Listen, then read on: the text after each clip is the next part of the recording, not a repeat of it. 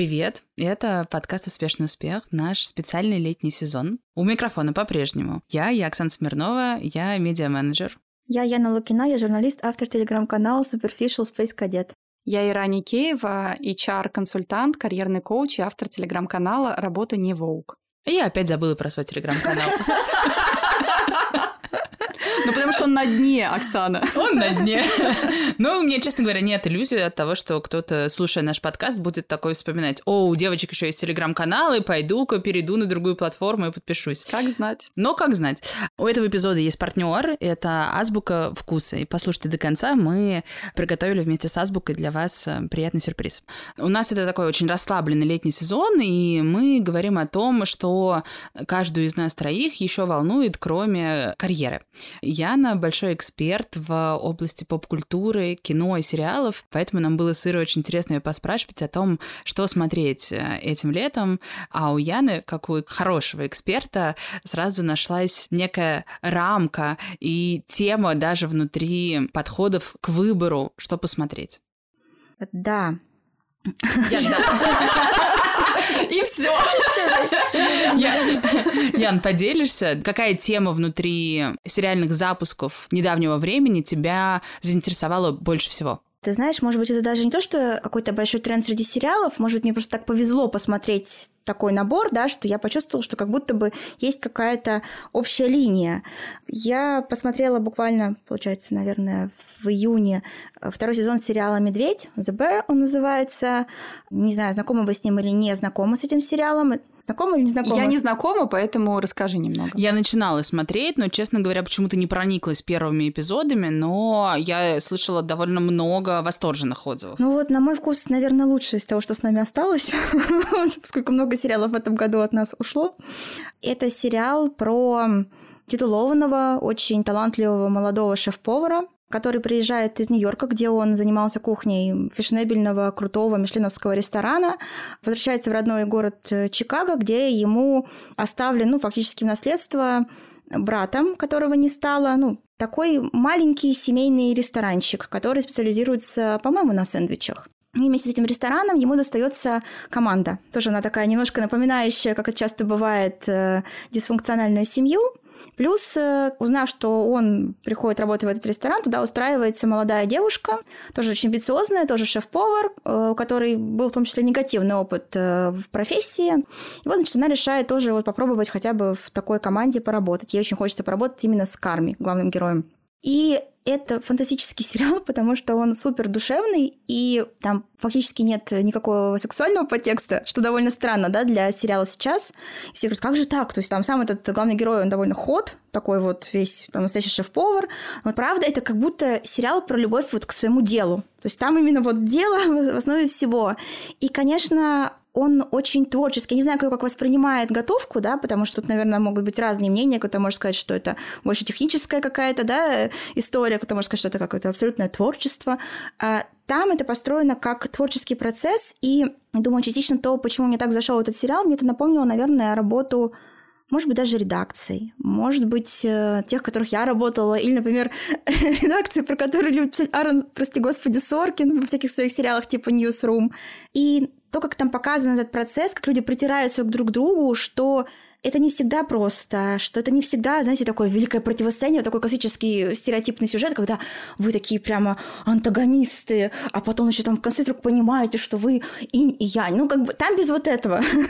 Там как-то более приближено, наверное, к жизни, да, и показано, что может происходить на вашем пути, даже если у вас одна цель, какие палки друг другу в колеса, может быть, не преднамеренно вы можете ставить, да, или там себе вы можете мешать. Как правило, ну, как показывает жизнь, вы часто сами себе враги, да, потому что там, там перфекционизм, синдром самозванца, вот, в общем, полная сырная тарелка всех этих э, вещей там в этом сериале представлена. И, а, Расскажи, а, а почему тебе кажется это интересно, вот эта работа в творческом коллективе?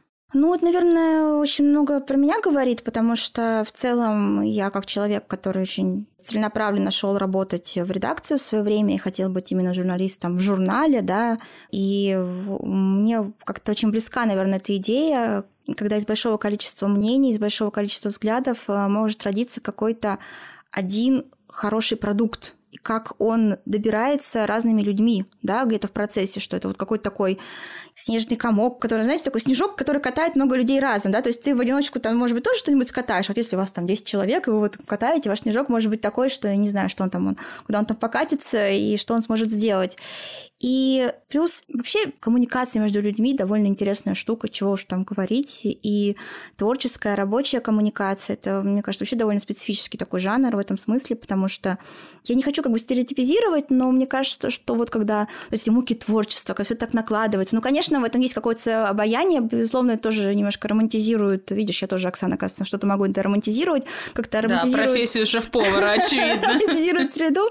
Да, ну там, знаешь, там можно очень легко поменять э, на любую другую. Там просто классно сделано именно с едой, с готовкой, показывают там разные аспекты именно этой сферы, но там можно поменять на что угодно. Знаешь, был в свое время сериал классный «Моцарт в джунглях», например, да, и там примерно то же самое было, Очень да, но, но именно с оркестром, да, как бы тоже вот много людей, у всех там какая-то яркая индивидуальность, вот как это все, значит, смешивается, как это все может вообще сочетаться между собой, да, то есть это не история, где есть один какой-то капитан, Шек Воробей, там, и его какая-то команда людей, чьи имена мы даже, условно говоря, не запомнили, да, к концу, к концу франшизы. То есть это именно равноправные игроки, которые так или иначе вот собраны в команду, да, это, кажется, это прям очень так. Ну вот скажи, а мы как такой тоже э, небольшой творческий коллектив, да, мы делаем вместе подкаст. Что мы можем взять себе на заметку, что поисследовать про себя, опираясь на то, что увидим в этом сериале? Ты знаешь, вообще мое общее такое ощущение от разных тоже, опять же, сериалов, но от этого в том числе, это то, что несколько человек могут быть одновременно правы. Например, да, потому что у нас у всех свой point of view, и мы все по-разному видим. И если другой человек не согласен с вами, это не значит, что он хочет зла нашему проекту, что он хочет его закопать, у него как бы цель его уничтожить. Нет, возможно, он просто видит по-другому со своей позиции, потому что у него там свой опыт. Это, конечно, не бог весь тоже какая умная мысль, но иногда бывает полезно это просто увидеть на примере чего-то другого, да, не в бою, так сказать, а вот в сериале на экране. То есть мы могли бы в целом прийти к Ире и спросить у нее, как устроена типология по 16 типам, как это, персоналей и характеров. Да, 16 а, типов а, а, можно, а, а можно узнать это на примере сериала? Ну, ты знаешь, у каждого свой метод познания. Свой метод познания, да. И плюс сериал, почему, мне, мне кажется, он так зашел, он очень вдохновляющий, потому что он показывает, сколько можно иметь много страсти к тому, что ты делаешь, даже тому, где ты уже состоялся, понимаешь? Там вот шеф-повар, который там, он, он не заработал, конечно, мишленовские звезды, но он их подтвердил, когда значит, пришли в ресторан проверять. То есть он большой по меркам, да, с индустрии, но он все равно, вот видно, что он такой немножко сломанный герой слегка. Понятно, что это тоже немножко романтизирует его образ, но тем не менее он всегда да, вот в, в поиске совершенства. И там во втором, на самом деле, второй сезон, наверное, более даже драматический, потому что там возникают такие вопросы, которые, ну, может быть, нам всем сложно их себе задавать, но Вопрос там очень простой. Вот это наша любимая тема, насколько вообще совместимо совершенство, гениальность в какой-то сфере с такой вот обычной классной жизнью, где у тебя есть girlfriend, где у тебя есть там, не знаю, яичница по утрам, ну, как бы, и там нет однозначного ответа на этот вопрос. И мне даже кажется, что там есть намек на то, что это несовместимо. То есть Именно это, это гениальность ну, с даже обычной не, жизнью. Ну, понимаешь, Со да. всеми что... work-life balance невозможно, если ты гениален. Как хорошо, что мы не гениальны. Ну, даже, наверное, я бы так категорично не говорила, но сам, знаешь, как там показано, что да, то есть если как бы ты хочешь э, совершенства, и ну, ты над этим работаешь, это реально full-time job, знаете, вот как бы гениальность. Я думаю, что, наверное, лучше людям, которым кажется, ну, как бы, а зачем жертвовать там своей какой-то личной жизнью, еще чем-то, если там можно, можно жить в work-life balance, все у тебя классно, и ты все совмещаешь. Но есть люди, которые у них как бы думаешь, наверное, другие задачи, они для себя их по-другому формулируют, и вот они живут в этой парадигме, и вот у них другое ощущение от этого. Правильно я сейчас понимаю, что мы сейчас такие, вместо того, чтобы уйти на каникулы, делаем летний специальный сезон, вместо того, чтобы как-то наш work-life balance немножечко в сторону life э, перевесить, мы такие совершенствуемся, продолжаем работать. Ира выходит на новую работу. Яна замотивирована идеей великолепно писать.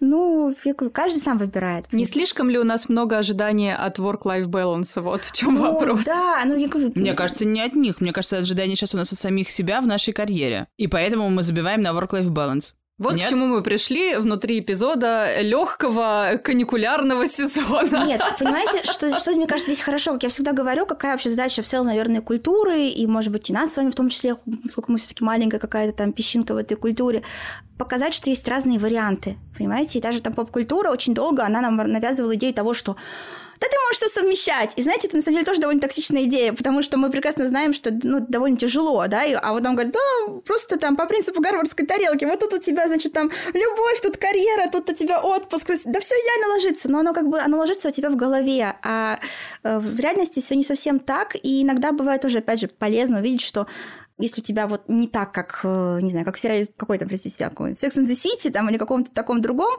это тоже не значит, что у тебя что-то неправильно, да, что вот есть вот э, другие персонажи, которые тебя больше репрезентуют. Mm-hmm. И это, вот это классно, да, когда ты можешь разных увидеть людей. Давайте просто зафиксируем. Мне интересно, как бы какое у каждой из нас сейчас настроение. Больше хочется прийти к чему? К какому-то совершенству в одной области, какие-то проекты довести до какого-то состояния или запустить, или вот нащупать какой-то баланс между разными сферами жизни. Просто поделитесь, что вас реально волнует, несмотря на то, что, по идее, лето, и нас должен волновать только отдых. Но, видимо, не должен. Нет, нас, видимо, он как раз-таки меньше всего волнует, как мы уже поняли. У меня, знаете, сейчас возникла такая очень кухонная метафора в голове о том, то, что вот на классической э, плите есть четыре комфорки. И на самом деле мы все знаем то, что одновременно на четырех комфорках готовить очень сложно.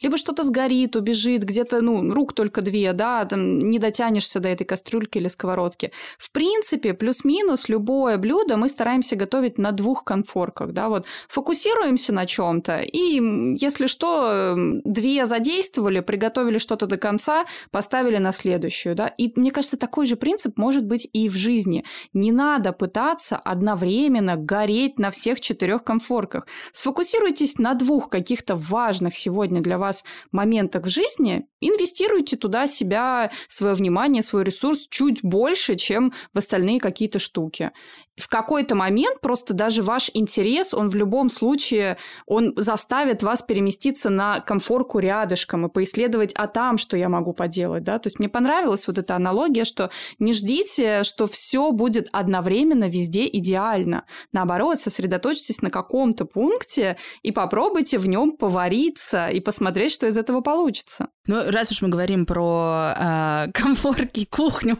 э, и еду, хочется еще обсудить разные восприятия разными людьми внутренних процессов, в том числе внутренних трансформаций человека.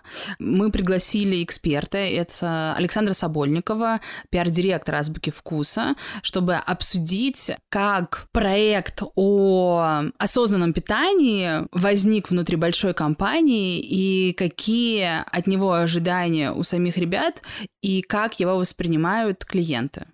Саш, расскажи, пожалуйста, с каким недоверием, может быть, вы сталкиваетесь в работе над э, здоровым питанием в Азбуке и вообще над проектом Азбука Life? Ну, сейчас уже мы не сталкиваемся с недоверием, но действительно, когда проект только начинался, мы, даже я, наверное, была удивлена тем, насколько все таки у нас нет восприятия нутрициологии в целом, потому что мы столкнулись с тем, что, например, когда на этапе запуска мы готовили новость, то есть э, даже деловые журналисты, которые, казалось бы, знают да, рынок, понимают, что для рынка ритейла это явно необычный, скажем так, проект, все равно из-за того, что нет вообще понимания, что такое нутрициология, в принципе, запустить такую новость было довольно непросто. И для меня это было интересным таким наблюдением, которое дало понять, что наша миссия в целом рассказывать о том, что такое осознанное питание и чем помогает нутрициолог, она на самом деле правильная, потому что на разных уровнях э, в обществе нет вот восприятия должного этой профессии.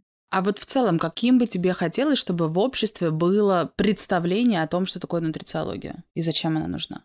Ну, нутрициология — это помогающая профессия, одна из многих, которые сейчас очень актуальны. Поэтому я думаю, что какое-то идеальное наше, да, не только мое, а наше представление, что нутрициолог — это такой партнер, коуч, компаньон клиента, который сопровождает его на пути к осознанному питанию, здоровью и вообще довольной жизни, скажем так.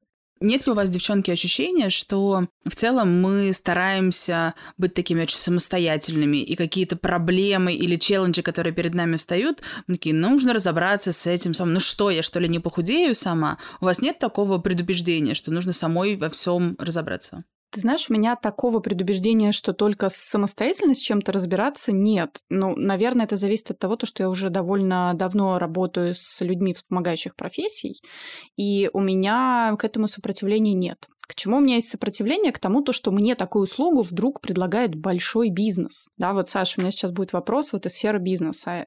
Бизнес есть бизнес, который должен зарабатывать деньги. Внутри магазина, конечно же, продаются продукты хорошо, не самые здоровые, назовем это так. И нет ни одного магазина в мире, который бы как бы себя не позиционировал, который такими продуктами не торгует. И вдруг тут Азбука запускает такую классную, действительно, вещь, как консультации, которые помогают тебе разобраться со своим здоровьем. У вас есть шопинг сопровождения клиентов внутри магазина, в котором продаются разные товары, да, и суперздоровые, и такие, которые являются читмилом. Вот как вам здесь удалось найти какой-то баланс для бизнеса?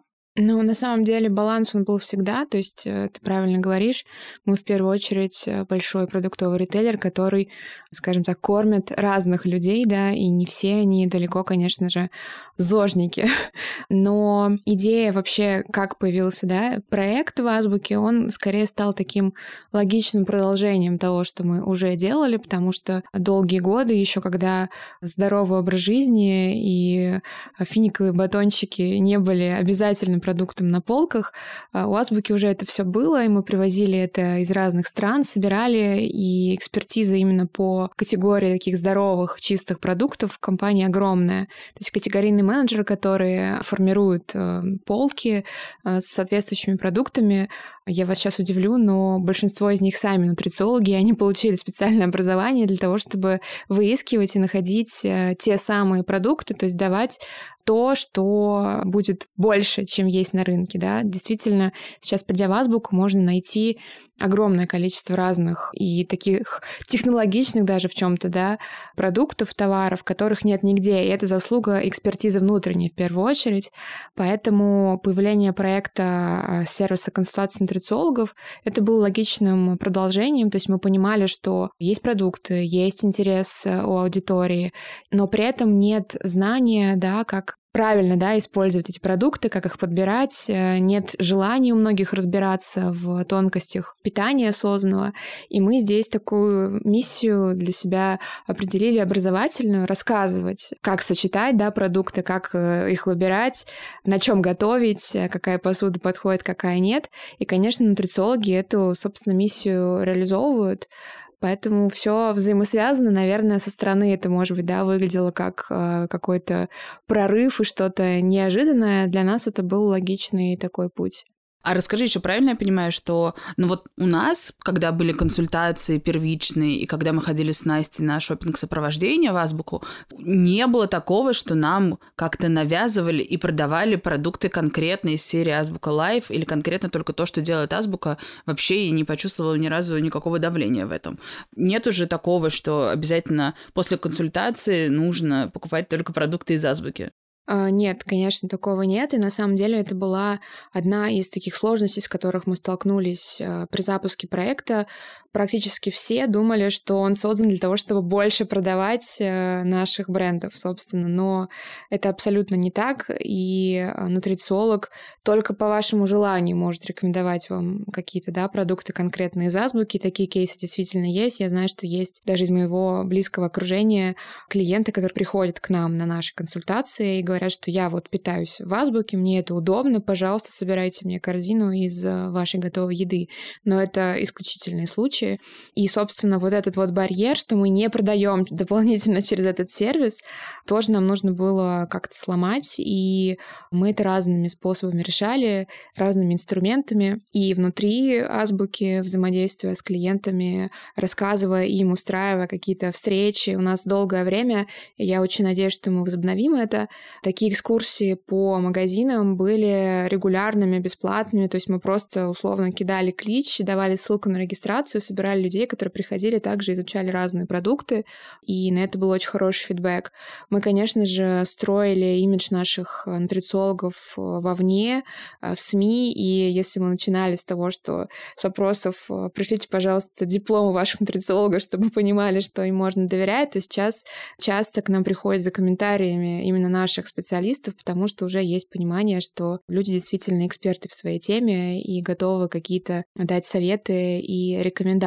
Поэтому вот такой у нас был барьер, который мы продолжительное время с ним работаем, и на самом деле результаты есть. А у меня есть, опять же, в моем окружении люди, которые, когда мы запускались, так э, очень с недоверием относились, а сейчас это клиенты сервиса, которые поняли, что мы здесь надолго, серьезно, и нам, в принципе, можно довериться.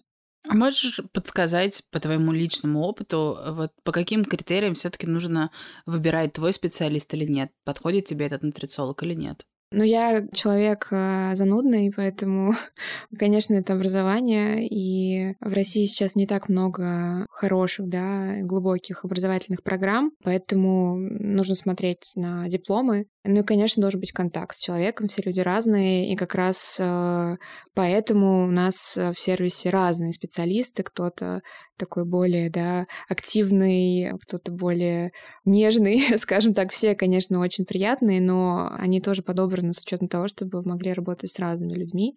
И на самом деле проблема выбора своего специалиста, мне кажется, она еще связана с тем, что сейчас очень много таких горе нутрициологов, которые отучились на курсе каком-нибудь трехнедельном и считают себя вправе да, рассказывать о чем-то. И мы здесь тоже пошли довольно далеко. Мы сотрудничаем с одним очень таким основательным проектом а, образовательным в сфере нутрициологии, который готовит действительно достойных специалистов. И еще один из барьеров, который у нас был, это профсообщество, комьюнити, которое тоже не понимало, почему ритейлер идет вдруг в нутрициологию. И поэтому мы работаем не только на такое доверие да, среди клиентов, но и доверие профсообщества, сотрудничая, собственно, с профильными образовательными организациями. Саша, а у меня вопрос из сферы тогда корпоративной культуры к тебе. Ты упомянула о том, то, что у вас довольно долгое время внутренние сотрудники, которые отвечали за очень понятные бизнес-процессы, также имели дополнительное образование нутрициологов, и это вам уже задолго до появления этого сервиса помогло сформировать определенные продуктовые предпочтения внутри магазинов. Были ли какие-то кейсы, когда вдруг внутри азбуки людям, которые сопровождали этот проект, как-то матрично с ним соприкасались, было не очень понятно, зачем тоже вы это как бизнес запускаете?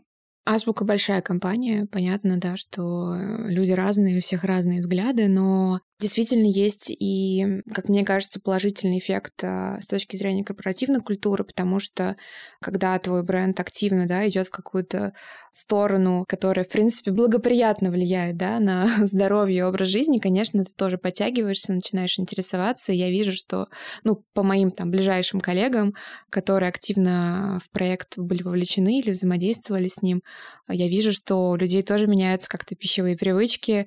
Там, где раньше не было овощей, а, сейчас они появились. То есть это, я думаю, что в долгосрочной перспективе, конечно, формирует и такую корпоративную культуру, которая тоже правильная. На тебя лично этот проект оказал влияние?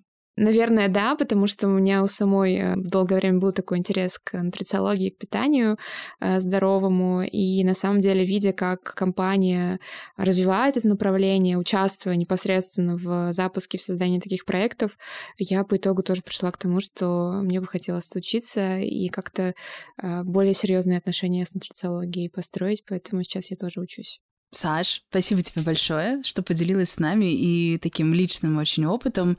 У нас э, с девчонками тоже классный складывается личный опыт, потому что мы не только прошли первичную консультацию с нутрициологом, мы еще попали на такой невероятный опыт, как э, шопинг сопровождение с Настей, по-новому взглянули, в принципе, на то, как мы ходим в магазин за продуктами, узнали, чем можно заменить тот или иной продукт и сколько вообще удобных есть способов, потому что вот у меня было сопротивление всегда всегда, что это как нужно очень сильно стараться, чтобы здоровой едой питаться. На самом деле есть куча простых и готовых решений у вас, и мне в это очень интересно погружаться, и надеюсь, что консультации будут продолжаться дальше, и это будет такой действительно поддержкой. Я вот здесь за то, чтобы поддержка случалась. Поэтому мы вместе с Азбукой предлагаем слушателям успешного успеха пройти первичную консультацию в подарок бесплатно. Для этого все еще по-прежнему нужно написать нам в телеграм-канал «Успешный успех» в комментариях до конца этого лета. И с вами свяжется специалист Азбуки, назначит время первой консультации. Яна, мне вообще тема командности очень сильно откликается. Я, конечно, на нее тоже довольно много могу говорить. Просто лето в Москве так душное, чтобы еще я тут душнила у вас в подкасте какими-то корпоративными, знаете, теориями и процессами. Тем не менее, вот расскажи, в каких сериалах мы можем увидеть какие-то классные, интересные корпоративные процессы или командные процессы по взаимодействию людей друг с другом, по работе людей внутри какой-то большой корпорации. Ты знаешь, я, может быть, не отвечу на твой вопрос напрямую, но я скажу, почему, в принципе, я сказала, что это какой-то тренд, я как-то для себя это определила, потому что, например, в этом году закончилось три сериала, которые я смотрела. «Э, «Великолепная миссис Мейзел», «Наследники» и «Тед Ласса», и мне кажется, что там тоже везде присутствовала тема командности. Просто по-разному она была представлена, да, ну, давайте так скажем прямо, ни один из этих сериалов, например, не был сериалом о любви, довольно распространенной попкультурной теме. Это были сериалы именно про какую-то команду, и mm. они даже, наверное, закончились соответственно, потому что, ну, то есть так, давайте прям в двух словах про каждый. Вот как раз Мейзел очень совпала, наверное, с Медведем в чем то для меня, потому что похоже, что главное там, вот опять же, я все время говорю, что у нее нет любви, там нет любви в классическом смысле слова, да, такой вот конвенциональной к партнеру, а вполне себе получалось, что главная любовь ее жизни это была сцена, это была ее карьера. Там все сериал как бы под это подвелся, подстроился. А тебе не кажется как раз, что у миссис Мейзел как будто бы как раз есть попытка соединить все? А, ну, Может ты, быть, не одинаково посмотрела... она преуспевает? Ты же помнишь, что происходит в финале? Да, она... что ее волнует больше всего, это я помню, она но при этом остается на фон... одна в очень большом, хорошем доме, доме, и там весь финал построен по принципу того, что мы вначале видим диалог с Лени Брюсом, это такой ее, ну, знаю, человек, на которого она долго равняется, и заканчивается все это диалогом вот с ее напарницей, с ее менеджером Сьюзан.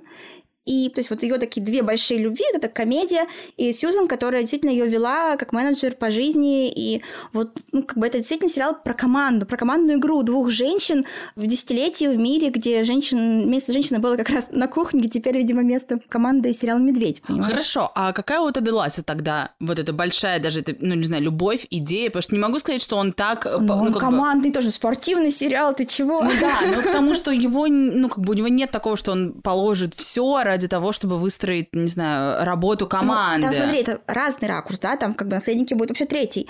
Ну, там по-другому. Там он действительно говорил, что значит, мы должны быть все в первую очередь друзьями, главное, чтобы нам, мы получали все удовольствие. Там, наоборот, не было цели все ради победы, да, но, тем не менее, там была вот эта идея того, что как бы команда должна быть командой. Он все эти там три сезона, он строил команду, и команда включает не только игроков, но и людей, которые там находятся, там, Ребекка, да, которая была владелицей клуба, и там люди, которые знаю, занимались какими-то бюрократическими yeah. вопросами. Да, он сделал команду, и когда вот Мауэр сделал свое дело, Мауэр отчалил в Америку. Можно я с тобой не соглашусь, Давай. что в этих сериалах любовь играет не главную роль? Мне кажется, Тед Лассо уж точно про любовь, но не романтическую. Ну, не конвенциональную, я же да, про это говорю. это про да. любовь, в принципе, к человеку. Это про то, что каждый из нас, он изначально хороший человек. Это про миролюбие, это про человеколюбие. Ну, но это одно же да. другому не мешает. Да. Ты же понимаешь, что я имею в виду, что это не то, что типа вот одна тема, и только по ней это идет. Нет, что просто есть какое-то вот общее такое настроение у сериала. Вот оно действительно сериал был про команду, и вот он так закончился, и мне, опять же, тоже хочется сказать, что вот по поводу совмещения всего, мы только что проговорили про миссис Мейзел, Теду ведь не удалось все совместить, понимаешь? Как бы он должен был выбрать либо быть сыном в Америке, либо быть очень успешным, самым дорогим тренером Великобритании в команде, понимаешь? Он выбрал как бы он выбрал семью, потому что ну, он такой гуманист, усач, все у него хорошо. Вот. Мне очень вообще нравится этот тренд в сериалах, что ты не можешь получить все сразу. Это довольно, на самом деле, не то чтобы опять свежая мысль, но она в последние годы как-то стиралась, понимаете? А уж... Ну да, раньше все фильмы и сериалы заканчивались как раз-таки якобы тем, да, что ты совместил все. Да. Либо они заканчивались ровно на моменте, когда как бы ты еще не пришел к реальной жизни, у тебя только там, не знаю, вы поженились, а реальная жизнь дальше не показывается. Вот. И вот наследники я назвала там пример того, как люди пытались быть командой, но у них не получилось вообще ни в каком смысле, просто потому что они были Просто им не хватало родительской любви. Да там много чего кому не хватало, на самом деле. Такой вот там, зато победила команда вот этих старая гвардия. Вот эти вот Фрэнк, вот все эти люди. Вот они там, они были командой вот с самого начала. Кстати, они были командой с Логаном. Там же вот этой финальной серии тоже показано, как они там классно проводили время с Логаном. Оказывается, что он мог быть там и веселым, и они там пели какие-то песни. Вот они были командой, они, они, видишь, победили вот этих вот разрозненных э, молодых, каждый из которых тянул в свою сторону, каждый из которых там, ну, пусть они были недолюблены, это не так важно.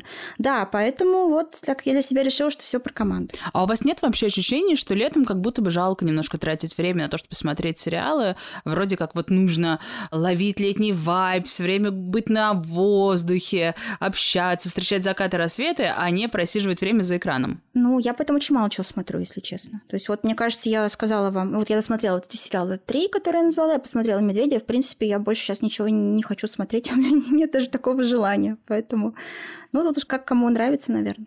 По количеству моего присутствия в этом эпизоде, в принципе, становится явно, что я не смотрю вообще сериалы в течение года. Я не посмотрела ни один из этих сериалов.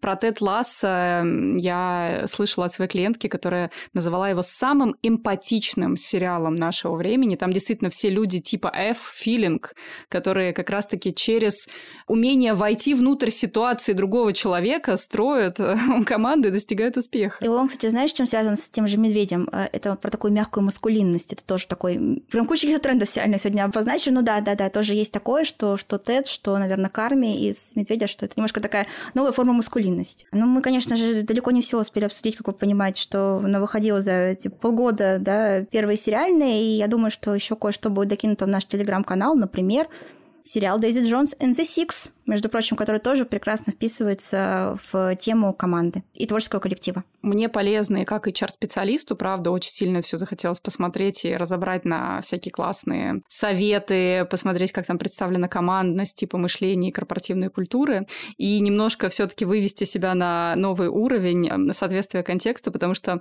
мне очень откликнулась фраза, которую вы обе сказали, ты не всегда можешь получить то, что ты хочешь, да, это был саундтрек группы Rolling Stone You Can't Always Get What You Want, и он звучал в двух сериалах. Просто оцените уровень как бы моего соответствия времени. Это был саундтрек сериала «Доктор Хаус» и сериала «Калифорникейшн». Это примерно последнее, что я смотрела.